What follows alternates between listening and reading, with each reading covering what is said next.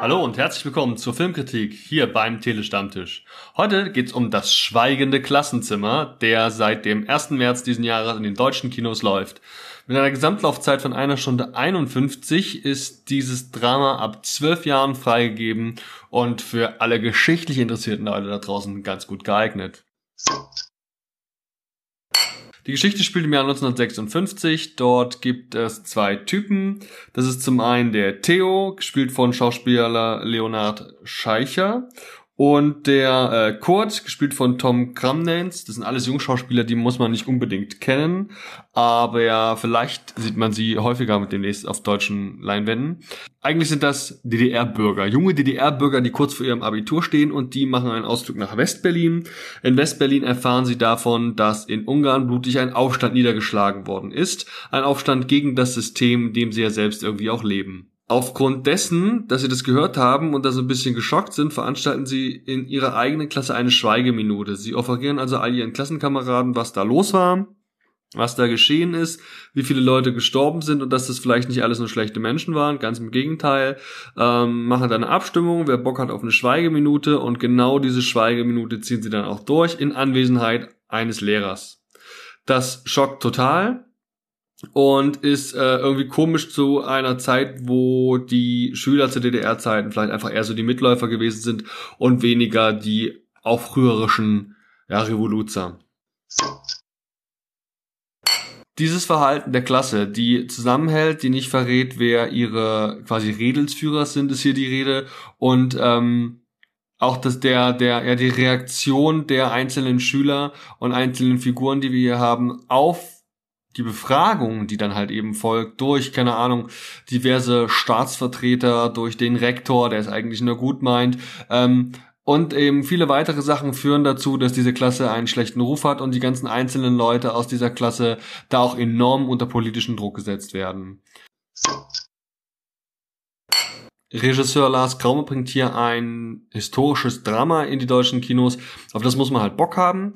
Das ist ähm, ein, eine Sache, die ist jetzt eben kein Actionfilm. Da geht es eben um, um die Charakter, um die, um die, äh, ja auch die eigentliche Handlung und das Miteinander, das Umgehen miteinander und eben auch dieses Aufbegehren gegen ein System, das dem einen oder anderen vielleicht nicht gefällt. Wir haben hier ganz viele Jungschauspieler, wie ich schon gesagt hatte, die ich persönlich allesamt so in der Form noch nicht kannte, ähm, denen ich allerdings viel Erfolg wünsche für ihr, äh, ihre weitere Karriere.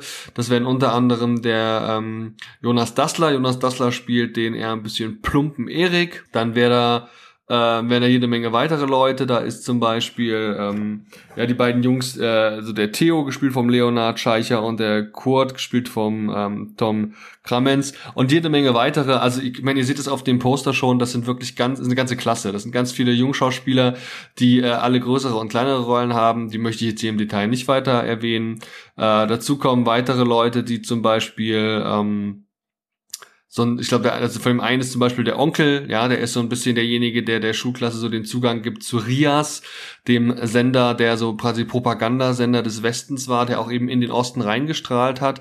Und ähm, Michael Gwistek spielt hier den Edgar, den Onkel eben von einem der Schüler, bei dem sie sich treffen, bei dem machen sie ein bisschen Party, bei dem hören sie diesen Rias-Sender und äh, ja, da begehrt eben so dieses, da, da, der, das ist so der Nährboden, dieser Treffpunkt für dieses revolutionelle, revolutionelle Gedankengut.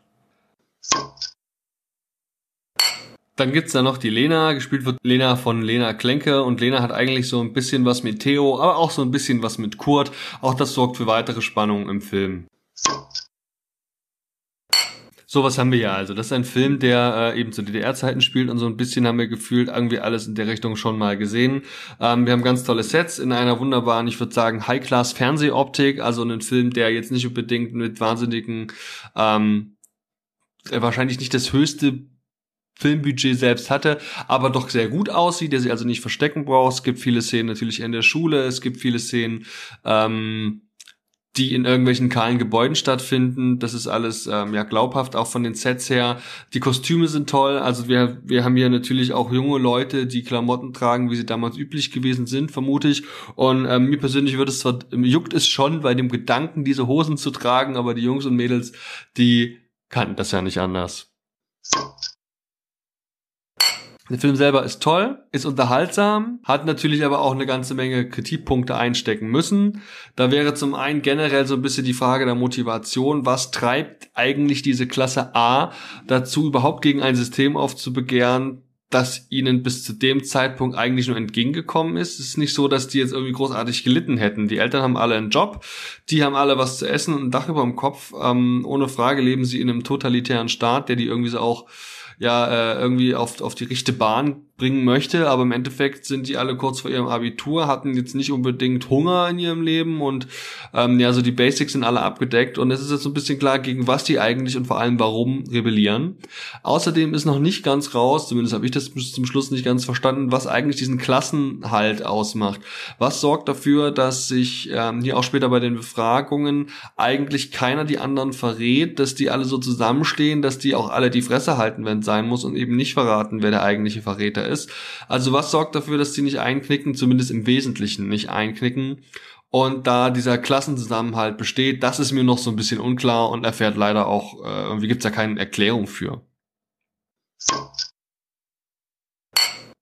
Interessant war zu sehen, welche Methoden angewendet werden, um die Schüler gegeneinander auszuspielen, was also dieser Staatsapparat macht, um da den Redelsführer der Konterrevolution zu ermitteln. Ähm, das fand ich also ganz interessant, wie das Auftreten da war von, von äh, diesen Verhörern, die, ähm, also Gewalt spielte da im Regelfall keine Rolle, sondern es waren eben so Psychospielchen.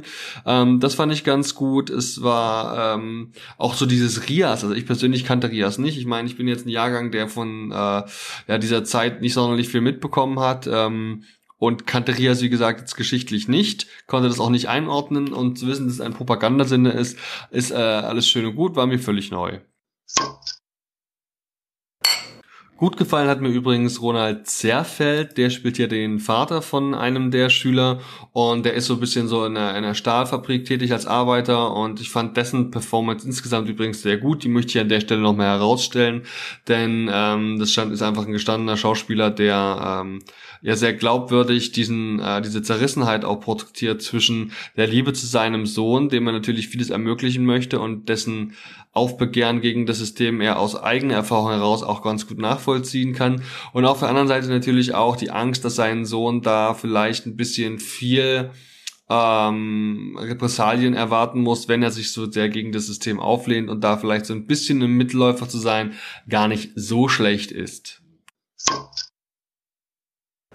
Interessant fand ich, dass wenn hier innerhalb der Clique irgendwelche Entscheidungen getroffen werden müssen, wie ob man jetzt diese Schweigeminute abhält oder wie man jetzt eben reagiert, äh, dass es demokratisch stattfindet, dass also man sich für oder gegen eine Entscheidung positionieren kann innerhalb der Clique. Darin sehe ich durchaus ähm, Wink mit dem Zaunpfahl. Insgesamt ist es ein Film, der mir in Erinnerung bleibt als Geschichtsfilm mit einer sehr einseitigen Darstellung, ja, das ist ein Staat, in dem man jetzt vielleicht nicht so einfach reisen konnte und in dem politische gegenteilige Meinungen unterdrückt wurden. Das will ich alles nicht schönreden. Ich habe allerdings das Gefühl, dass hier aus dem Nichts ein eine äh, ein, ein Begehren gegen diesen äh, gegen DDR da plötzlich da ist ohne Erklärung, als ob da irgendwie in jedem dieser Klassenkameraden so ein bisschen eine Unzufriedenheit äh, mitschwingen würde, die auch irgendwie aus dem Nix kommt. Das ist mir alles zu wenig. An, ist auch nur die Darstellung der Staatsoberhäupter ist sehr eindimensional. Das sind alles böse Leute, bis auf den Rektor, der wirklich bis zum Schluss eigentlich sein Bestes tut, seine Schüler zu beschützen. Sind das alles sehr radikale und äh, ja auch vielleicht fanate Vertreter ihres Systems und das finde ich irgendwie alles ein bisschen schwach. Ja, natürlich ist der einzige Erwachsene, den es gibt, der auch kritisch ist zum System, nämlich der Onkel von dem einen, der Edgar, ist dann natürlich gleich auch noch schwul. Das ist klar, weil äh, sonst wird, weil auch natürlich Schwule ja unterdrückt worden sind zu DDR-Zeiten. Also wie gesagt, ich war nicht dabei, ich kann es nicht beurteilen, aber ich habe so ein bisschen das Gefühl, als wäre das nicht sonderlich objektiv, was da gezeigt wird. Insgesamt hätte ich mir gewünscht, dass vielleicht so ein bisschen weniger auf diese eigentliche Klasse abgestimmt wird. Okay, der Film heißt Das Schweigende Klassenzimmer. Aber ähm, ich persönlich würde mich freuen, wenn man in irgendeinem der Filme, die so in dieser Zeit spielen, demnächst vielleicht mal so ein bisschen mehr dieses Flüchtlingsthema aufgreifen würde. Denn genau genommen sind die Menschen, die damals aus DDR in die alte Republik geflüchtet sind, ja eben auch genau das, Flüchtlinge. Und damit hatte Deutschland eben seine erste große Flüchtlingswelle. Und ähm, ich finde, das ist ein Thema, das man sich unter aktuellen Gesichtspunkten eigentlich auch mal genauer anschauen sollte. Und ich würde mir wünschen, wenn Filme dieses Genres das demnächst ein bisschen mehr thematisieren würden. Wirklich gut gefallen hat mir, wie man teilweise dann doch die innerfamiliären Beziehungen der einzelnen Klassenkameraden zeigt.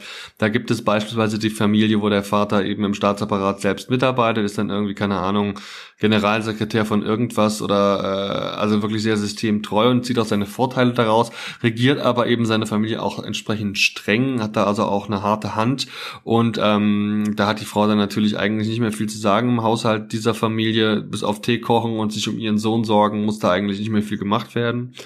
Das ähm, fand ich interessant zu sehen. Auch interessant war die Konstellation von dem Typen, der ähm, so ein bisschen an seinen, seinem verstorbenen Vater hinterher trauert. Seine Mutter hat zwischenzeitlich ähm, einen neuen Partner. Und ähm, da will ich jetzt nicht zu viel verraten, weil da gibt es tatsächlich noch einen Twist am Ende des Films, aber ähm, einfach das auch sehr interessant, wie so dieses Familienleben da im Alltag aus einer ähm, ja, Frau, die quasi äh, ursprünglich einen sehr ja, staatstreuen Mann hatte, äh, wie das sich plötzlich ändert und wie das dann auch in dem Alltag des Sohnes, der dann jetzt eben mehr halbweise ist, eine Rolle spielt. Das, das fand ich ganz interessant. Und dann natürlich noch die Konstellation mit dem Typen, dessen Vater im Stahlbau arbeitet und der ihm immer wieder klar macht, dass wenn du hier dein Abitur verkackst, dann hast du mal gar keine andere Möglichkeit, als genau wie ich, dann auch zum Beispiel im Stahlbau als Arbeiter tätig zu werden. Denn ohne dein Abitur da bist du schon ganz schön aufgeschmissen, also reiß dich mal gefälligst zusammen, denk an dich, denk an deine Zukunft und mach dein Abitur, komme was da wolle. Insgesamt komme ich hier übrigens auf drei von fünf Punkten. Das ist eben auch äh, genau das, was so im Endeffekt so ein bisschen meine Grundstimmung zum Film irgendwie so zusammenfasst. Der Film ist in Ordnung, er hat ganz viele tolle Aspekte, im Großen und Ganzen gute schauspielerische Leistung, er hat schöne, aber schlichte Bilder. Er hat nur leider eben auch eine relativ einseitige Darstellung. Es gibt keine wirkliche Auseinandersetzung mit Prost und Kontrast der ja äh, damaligen Zeit. Es gibt eigentlich nur dieses Aufbegehren gegen das System und eine Klasse, die aus irgendwelchen Gründen ziemlich eng zusammenhält.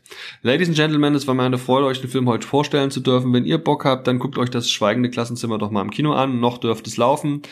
Ihr könnt mir gerne auch Feedback hier hinterlassen, sei es eben auf YouTube, auf Instagram, Twitter oder Facebook. Einfach feuerfrei, ihr seid herzlich eingeladen, da eure Kommentare zu hinterlassen oder eben auch bei der nächsten Filmkritik mit dabei zu sein. Vielen Dank, bis zum nächsten Mal. Ciao.